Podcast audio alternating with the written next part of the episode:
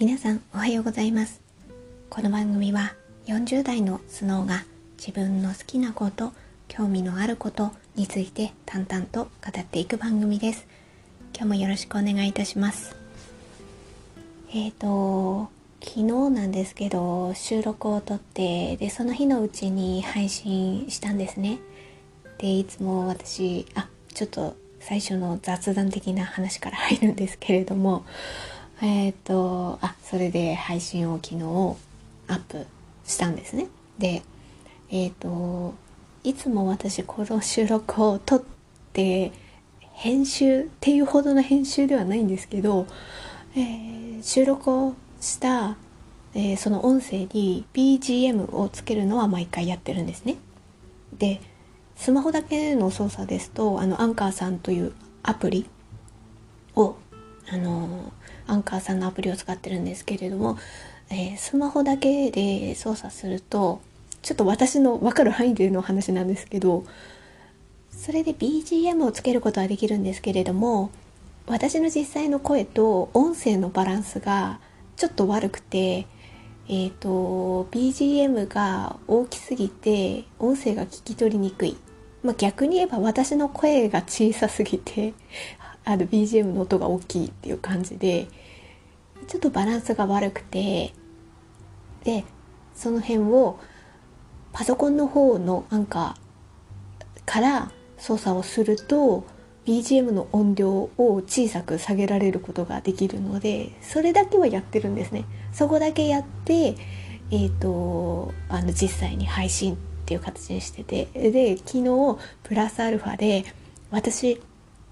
あの毎回お話をさせていただく時に大体の構成としてはオープニングのちょっとした雑談とあとは2つくらい大きな項目としてこれについて話しますこれについて話しますみたいな感じ。で大体大きく3つ3部構成的な配信なのでその合間合間になんか交換を入れようかなと思って昨日午前中収録を撮った後あれこれあのパソコンの方から やってみたんですけどあもうあの何ていうか挫折しました。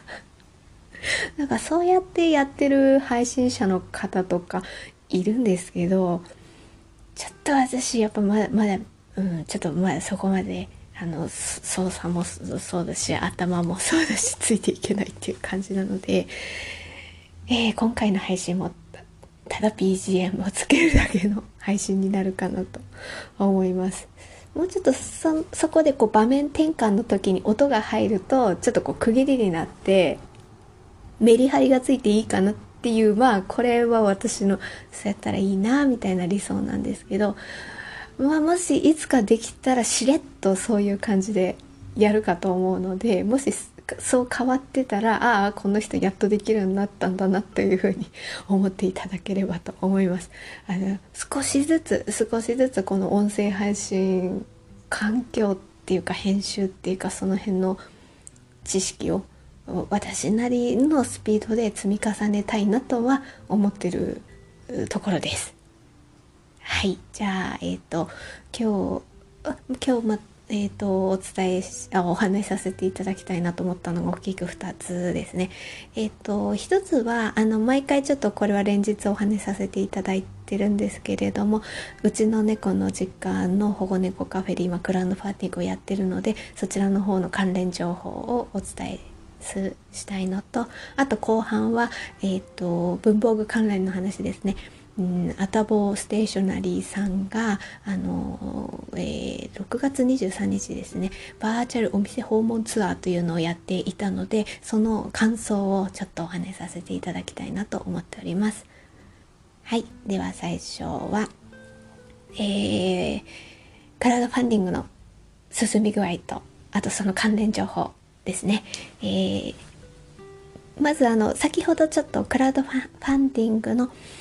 ホームページを確認してきました。今の状況は、えー、残り39日で目標金額が450万円。で達成率が今のところ67%ということで、えー、今日チェックしたら300万円台を超えていたのであの毎回見るたびにちょっとずつちょっとずつ、えーと、金額が増えてるという感じなので、えー、ぜひこのペースであの残り39日目まで進んでほしいなと思いながら連日ちょっと私もお伝えさせていただいております。あの、えー、概要欄の方に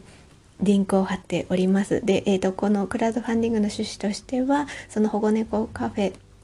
とは違う施設なんですですけれどもあ違う施設っていうか建物にはなるんですけれども老病猫ホームを作りたいっていうことでまあ実際もう今そちらで暮らしてる猫ちゃんはもういるんですけれどもやっぱこう建物をあの必要な部分を改装したりあとはそそのやっぱり猫ちゃんたちを見てるのでそれのえっ、ー、と継続して見れるための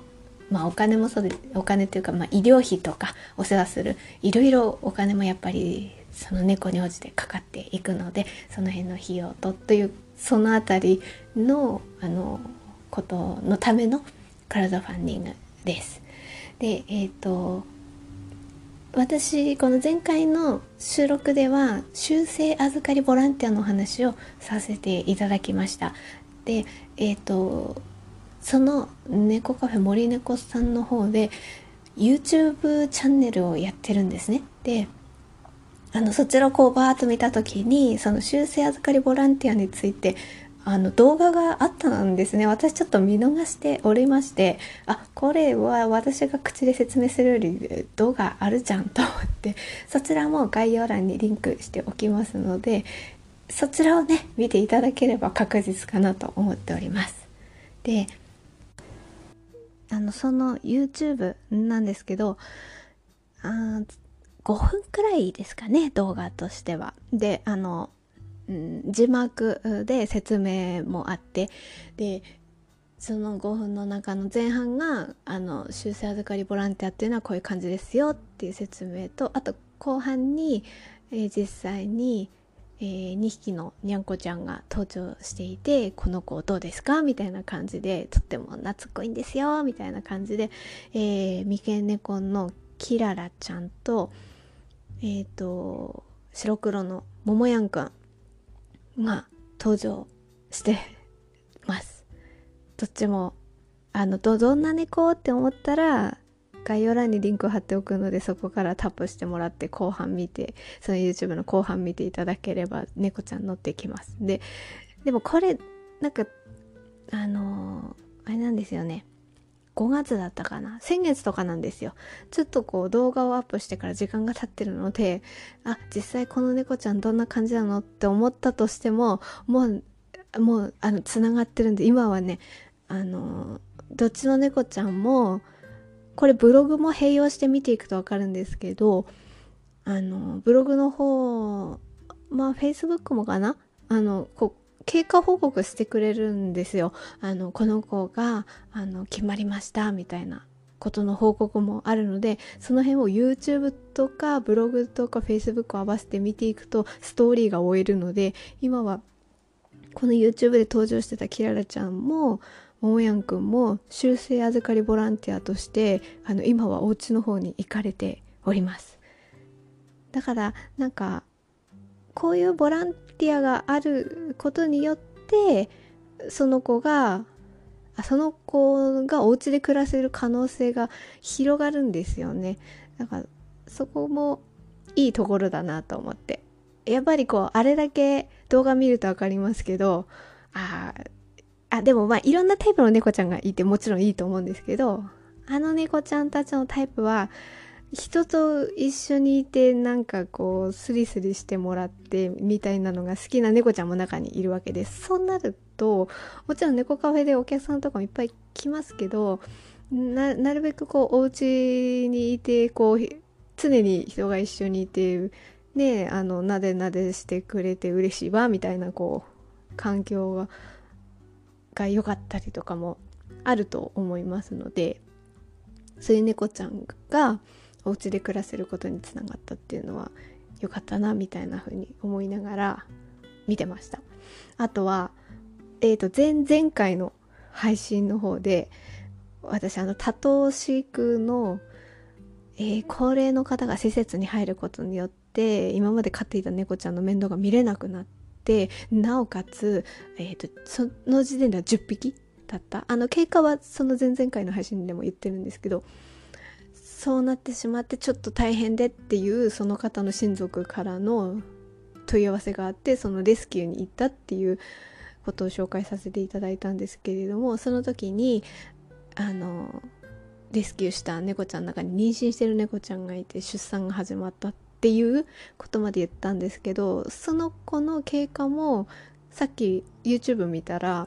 え、ー、とカルビちゃんの子育て日記っていう YouTube もちょっと上がってました。なのであのこの猫ちゃんたちがあの家からレスキューされてで実際ここであここでっていうかその預かりボランティアさんのお家で出産してそして今こういう感じですよみたいなことで YouTube もするようされるようになったの多分一あまああのなんだろうこう回数的に定期的にこ何年も前からポツポツはあっていましたけどなんかそういうレスキューとかがあってその後の経過っていうのを今は動画も併用されているのでそうなるとよりあの経過が終える。もちろんもやばちょっと動画の編集とかっていうのは大変かとは思うんですけれどもなんか私が私はお掃除ボランティアであの近くに住んでいた時に行っていて実際行っていてでその前もお客さんとしてあの通ってたっていうのもあるんですけどそれぐらいの距離でいると経過とかもなんとなくわかるんですよ。あの例えば猫カフェにいる猫ちゃんが、まあ、ある程度長い間いたりする猫ちゃんですと特に最初は例えば椅子の下とかに結構隠れてばっかりだったなみたいな子がある程度あの猫カフェに自身も慣れてくると結構堂々となんか歩いてったりとかするんですよ。あもちろんまあ猫ちゃんのタイプによって違いますけどねちょっと人とはちょっと難しいっていう感じの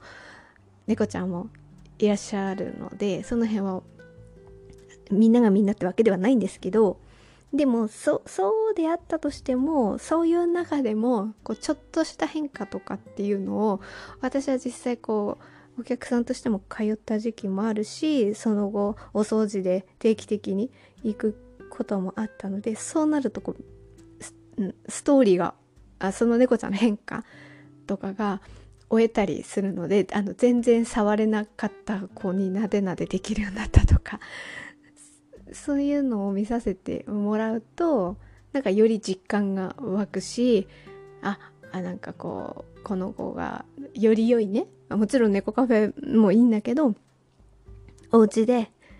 あのまたお家のねずっとずっとのお家だみたいな気持ちで暮らせる環境になればいいなっていうふうに思ったりとかするので私は今ちょっともう引っ越してなかなかもう通える距離にはいないんですけれども今はそうやってえっ、ー、とブログやフェイスブックやまああと YouTube っていうところも並行しながら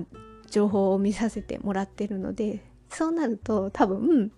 その何でしたっけ？あカルビちゃん？カルビちゃんの今とても小さい子にゃんこちゃんですけどその子たちも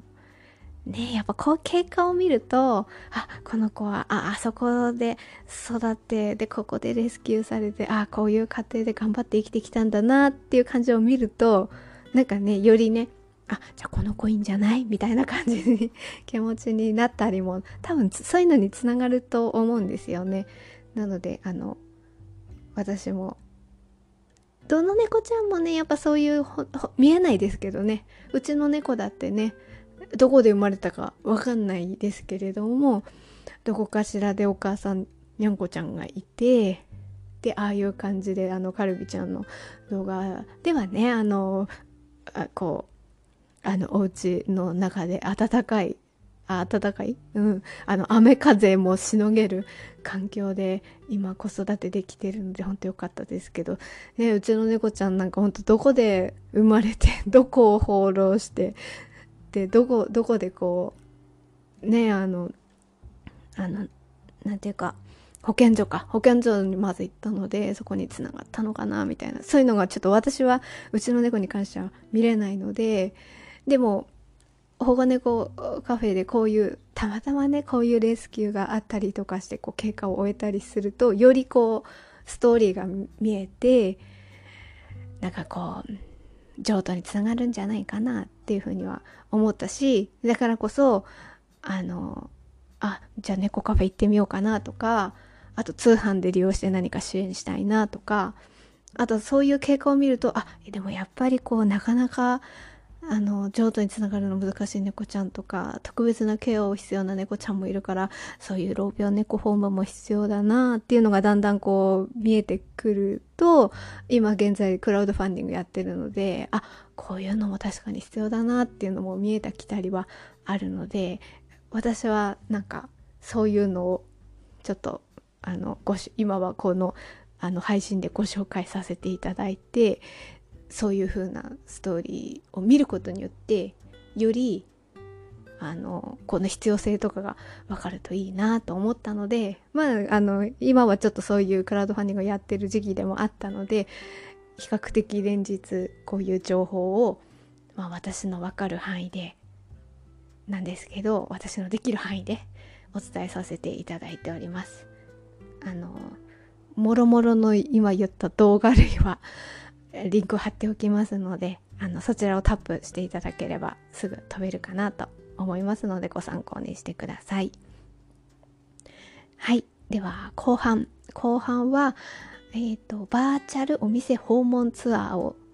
あの見させてもらったのでその感想をお話ししたいなと思っております。えー、なんかちょっともう日にちが少し経ってしまったんですけれどもあのアーカイブが残っておりますのでいつでもあたぼうさんのインスタグラムから見れますのであこういう感じだったんだなっていうのを見ていただければなと思います。やっぱ趣旨としては今こうなかなかあの文房具屋さんにいてみたいなって思ったとしてもなかなか実際にあのいけなかったりとかする社会情勢があったりするのでそういう人にもあのインスタグラムのそのインスタライブでコラボをすることによって実際映像でお店の中とかを見れたりしますのでその辺はあたぼうさんがこう実際お客さんになったとしてお店に訪問したとしてでこっちを見せてください。あこっちどうなんですか？見せてください。みたいな感じであの実際にそういう映像で見せてくださるっていうのを始められたんですね。でその辺も本当あのあたぼうさんがゲリラ的にやっているインスタライブの方でなんかちょっとそんな流れの話になってやってみようかみたいな ことをお話しされててその辺から私もたまたまそれを見てたのであいいなちょっと見てみたいなとは思っててで実際その日が決まって要するにこういいですようちのお店見てくださいっていう人がいないと成立しないのでこの話は。でそれが今回はあ今回っていうかその6月23日は、えー、科学大阪店さんにまず行ってで後半は文福堂さんに行かれてっていう風な感じたちでやってましたなんかすごい私としては新鮮で良かったなと思ってえっ、ー、とまずそれをやることによって知らない文房具店さんを知れるっていうところが まず私としては、まあ、でも本趣旨としてはあのそういうふうにお店の訪問行ってこのお店を知ってもらってで通販があるのでそれで実際見せてもらっていいなと思った文房具を買える。もうすぐ買えるっていう。で通販で買えるからあと届く。だから行かなくてもあのこうお店に行って買ったような感じになれるっていうのが趣旨なのででもその辺で確かに買われた方も多分いると思うのでそういうのにつながればいいなっていうふうにも思いますし私たちは全然知らない文房具店さんを知れるっていうのがまずあの嬉しいなっていうふうに思って特にその科学大阪店さんは知らなかったのでもし今後大阪に行く機会があったとして知らないとやっぱりここ行ってみようってならないじゃないですか。まず、まず第一段階として。でもなんか、あ、あそこに、あ、そういえば万年筆のお店あったなっって思ったら、何かそういうふうにこう今後の、まあちょっとそれは長い目で見ないとっていう感じはあるんですけれども、でもなんか私としてはそういう情報を知りたいっていうのはありますね。まず知らないと、あの、その近辺に住んでらっしゃる方だったらある程度わかるとは思うんですけど、私なんか全然もう、もっとこっちですから。こっちっていうか全然馴染みがないので、そもそも知らないっていうのがあるので、そういうのを知れてよかったなっていうのはありますし、あとはなのでまずはこう全然知らないのを文房具店を知れてよかったっていうで実際にこうお話をされてるのを聞くことによってより印象に残るんですよね。あのよくこう文房具店のあの紹介してるあの本がとかまとまったりしてるのとかも売ってるとは思うんですけどあれで見るよりもやっぱりこうやって実際に中の人同士がお話をしてることを聞いたり映像でこう見せてもらう方がより印象に残りますからそういうのでは良かったなって思うのがありました。あとはえっ、ー、とこれはやってる文房具店さんとやってない文房具店さんもありますけれども例えば文福堂さんなんかはあの定期的にあの新商品が入ったとかになったりとかすると商品を見せてもらったりとかっていうのはあるのでそういうのでインスタライブは私は比較的見させていただいてたんですね。で多分それは私の知らない文房具店さんでもそれぞれがやってると思うんですよ。でもそういうのっていうのはある意味こう商品ですよね。商品が届いてそれをあの机の上にまあ、並べてとかそこで商品を見せ見さ、えー、っと見せる感じになってっていう。でもちろんそれはそれでいいんですけど 私はプラスアルファ今回のそのお店訪問ツアーでよかったのはその入り口から見れるとこが良かったなと思って。まあ入り口もそうですけどあの例えばプンプク堂さんなんかはプンプク堂さんもでも比較的こうお店の中を見せてくれる感じもあったんですけれどもちょっとなんかあのあたぼうさんと絡むことによって、えー、あもちろんこう親しい感じももちろん伝わりつつもいつも自分がやられてるインスタライブとは違う面も見れたみたいな。ちょっとこうよよそ行けって言ったら変ですけれども。ご案内しますみたいな感じのがよりこう会話形式で自分一人でこれこうなんですこうなんですっていうのももちろんいいんですけどそことはまた違った面が見れて面白かったのと特に文福堂さんあまあ角さんもそうでしたけどこういうところにありますっていう文福堂さんだったらあのたまたま電車通ったのでそこをあの人をこうちょっと映らないようにっていうのはの配慮されながら実際あこ、こんなに目の前にあるんだ。あ、だから音入るんだ、みたいなのとかをたまたま、あの、お店の入り口から映していただけることによって、なんか私そういうところが見れるのがいいなと思って。で、カークさんなんかも、こう、作りっていうか、その施設の中にいくつかお店があって、で、お店の入り口はこんな感じで、なんか、ふすまになって、ふすまとか思って、そういうところ。多分、その辺を映すのって、あえてあたぼうさんとこういうあのお店訪問ツアーっていうことがあったからそこの入り口からっていうのがあって見れてっていうのあったと思うんですよでももし自分だけで自分あの商品紹介しますって感じだったらもう万年筆をこう写して一本一本こうやってアップしてみたいな多分多分そういう風になっちゃうじゃないですか。それはもちろん商品を紹介するっていう意味ではいいんですけどなんかそことはまたちょっと違うところが見れてよかったと思っててでなんでそれいいかなって思うのはまあちょっとこれは長い目で見なきゃいけないのもありますけれども私なんかそういう知らないお店にもし今後行くってなった時に例えばロフトさんとかだったらいいと思うんですよ。全然入れるなみたいな 感じですけどもうちょっとあのこじんまりとしたお店よりあの個人個人が営業されてるお店とかだったらなかなかそこのお店に入るっていうことがそれなりにちょっと敷敷居が高いっていう言い方が適切かわからないんですけれどもなかなか馴染みのお店とかにな、じゃないと、1回目入るってちょっと勇気いりますよね。そういうのがあるので、で特にこう、カークさんなんかは、特に、あ、なんかちょっと、高級な、高級な感じがするから、私はちょっと、みたいな気持ちになったりとか、こう、外、外見をね 入り口なんか見ると、ああ、ちょっとなんかすごい、すごいキラキラしたのばっかり言ってんのかなと思って、って思っちゃうけど、でも実際中に入ってみて、こう、ツイスビーのな、あの、並んでるのとか見せてもらったりすると、ああ、こういう感じなんだ、みたいなのが、あの、なんだろう。そういうの見せてもらえたのがあったりしたので、そうなると実際、いつか行った時に、何にも情報を知らない中で入るよりは入りやすいなっていうふうには思いました。で、そうやって入ってみると、奥の方には、あの、また違う、あ、こういうのも置いてあるんだ、みたいなの。やっぱり中に入ってこうゆっくり見ないとその辺までたどり着けないんですよね。いや、いいんですけどね、そんなの全然普通に入れるわ、みたいな感じの人も、そ、そ、の辺は人それぞれ違うので、私なんかちょっと若干昇進で、ちょっとななかなかちょっと、みたいな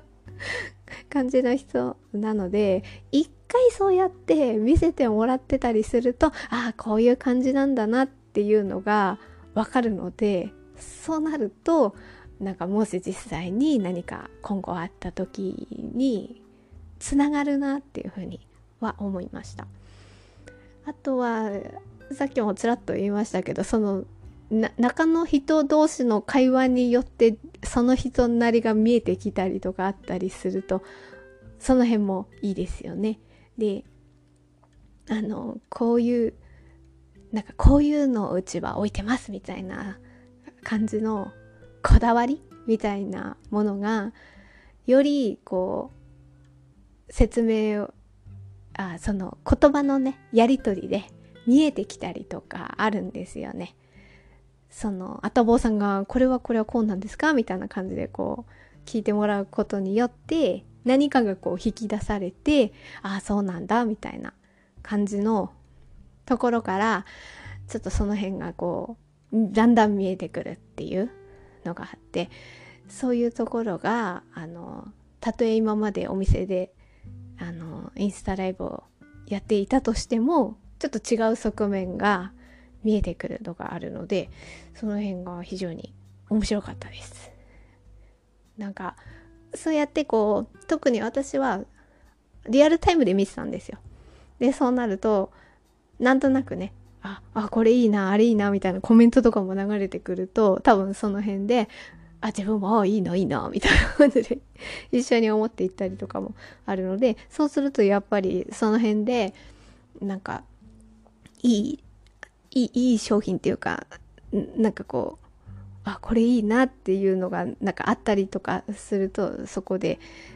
その商品との出会いがあると、実際に購入まで行ったりとかももちろん中にはいると思いますし、なんかその辺がこう、一緒に買い物行ってる感じが、あったなっていうのが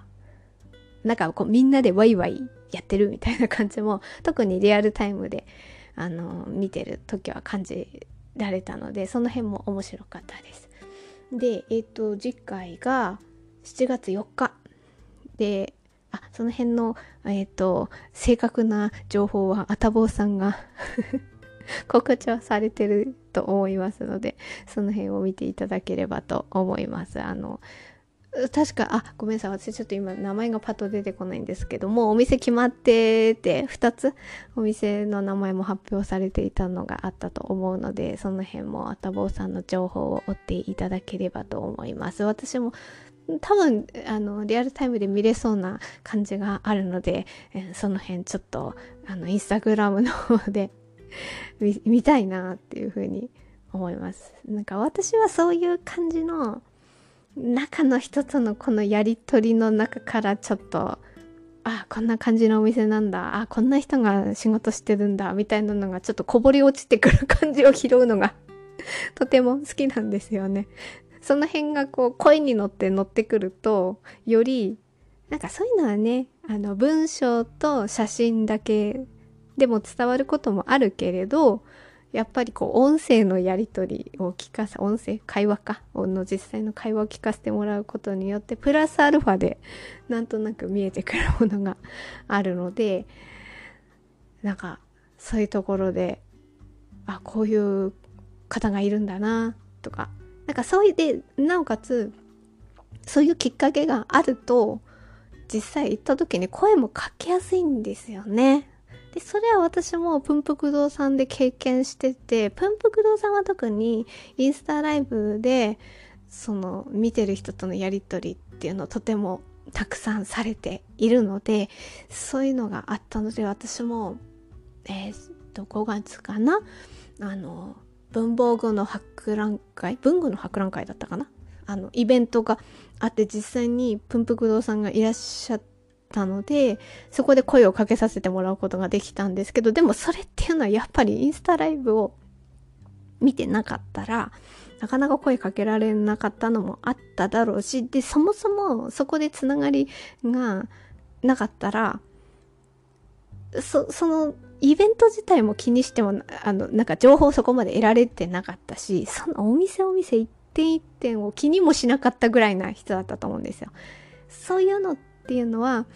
例えば、プンプク堂さんで言えば、私は水玉、やっぱ水玉さん大きいんですよね。水玉さんが商品を紹介してくださったりとか、水玉さんが一緒にお仕事してらっしゃる方とのつながりで、そこの、まあ、メーカーさんなり、文房具店さんなりのインスタグラムを見て、で、その方がインスタライブをしてたら、その中の人のことも見れて、みたいなのがあって、で、そっから広がって、で、商品を知って、で、その方に会って、そこから商品を購入するみたいな流れがあるんですよね。だから、このバーチャルお店訪問ツアーもそういうことなんですよね。あの、知らないお店を知れたっていう、あたぼうさんつながりで私は、今回は、科学大阪店さんは知らなかったので、それを知れたので、で、そこで何かしらのやりとりがあったりするのを聞いてると、あの時インスタライブ見てたんですみたいな感じのことがいえ、そういうのがあった方が、何か商品を購入したいなと思って、まあ、ちょっと先々、だったりしますけど、実際にお店行く機会があったりとかした時に何かの会話のきっかけにつながる。で、私は、プンプク堂さんは、その実際会った時に水玉さんの、水玉の小道具箱を購入させてもらってっていうのがあって、で、なんか、何を買うかっていうのと、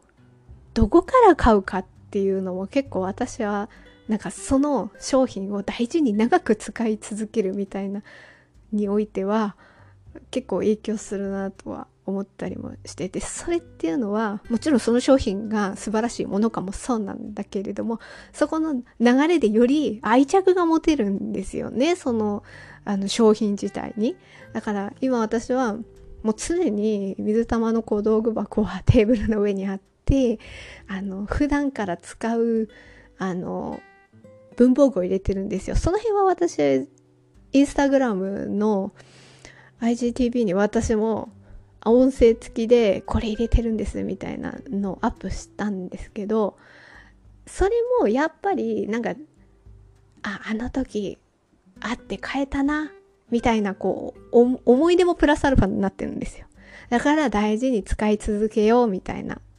それはその商品がいいのもあるけれども、だか自分が使い続ける上での満足感にもつながってるんですよ。商品、いい商品を購入したら、それを満足感を持って長くこう使い続けたいみたいな。特にこの水玉の小道具箱に関しては、あの、もうずっと使い続けたい、あの、長く使えるものなので、それも想定して作られてるものだっていうのもあるんですけれども、これ私2つ持ってるんですよね。で、1つ目は、1つ目の方は通販で買ったんだけども、あの時も、なんかこう あの、もう1分も経たず、なんか売り切れちゃうみたいな中で購入とかして、それも、なんか、あ、文福堂さんが販売する時にインスタライブ開いてて、それも聞いて、よし、買うぞみたいな 気持ちを高めてみたいなのがあったりとかするのでその辺はやっぱりこうある意味中の人との会話、会話はしてないですけど、その時は会話してないけれども、声を聞くことによって、よし、買うぞ、みたいなことになって、それで、ああ、買えたよかった、みたいな、うん、ことの満足感になんかつながってるので、どうせ使うなら、そうやって満足感を持って自分も使いたいなっていうふうのは思うので、そういうものをどれだけ自分の中で情報を知って、で、自分にとってこう使いたいって思うものに出会えるかっていう、でその出会えるかどうかっていうためにも、やっぱりこういう風な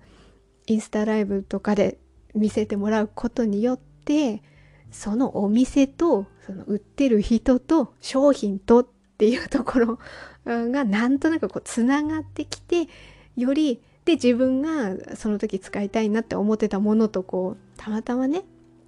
マッチングしたら、あ、買いたいなっていう風になって、で、それを大事に使い続けるってことにつながるので、その辺がやっぱり、なんか出会いの幅が広がるっていう意味では、非常に、あの、いい、なんか、なんていうか、あの、機会になったなっていうふうに思ったので、あの、次も、次は決まってるので、それも見たいなと思ったので、まあ今回は感想と、良かったですよ、みたいなことを言いたかったので、収録を撮ってみました。